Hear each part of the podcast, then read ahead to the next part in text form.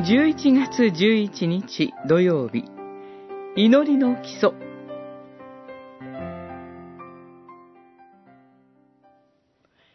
イエスは、あるところで祈っておられた。祈りが終わると、弟子の一人がイエスに、主よ、ヨハネが弟子たちに教えたように、私たちにも祈りを教えてください、と言った。そこでイエスは言われた。祈るときには、こう言いなさい。ルカによる福音書、十一章、一節、二節。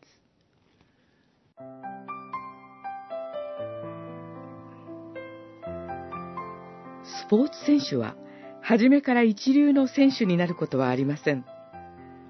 自分勝手に練習したとしても、あまり上達することはありません。オリンピックを目指す人も、最初は基礎を教えてもらって、基本の練習を繰り返します。そして、何年もかけて、練習を繰り返すことにより上達し、やがてオリンピックを目指し、金メダルを目指すことができるようになります。神を信じて、神に祈りを捧げることも同じです。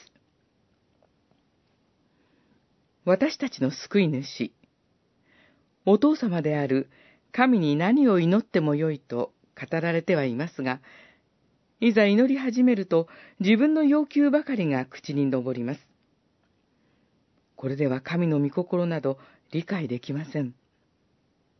主イエスは、このような私たちを知っておられるからこそ、私たちがお父様である神に祈り求める時の基礎的な模範を主の祈りを通して教えてくださいました。この主の祈りを繰り返し学ぶことが大切です。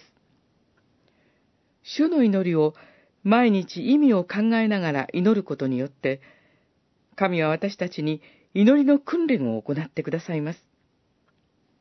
このようにして、私たちは神の子供として成長することができるのです。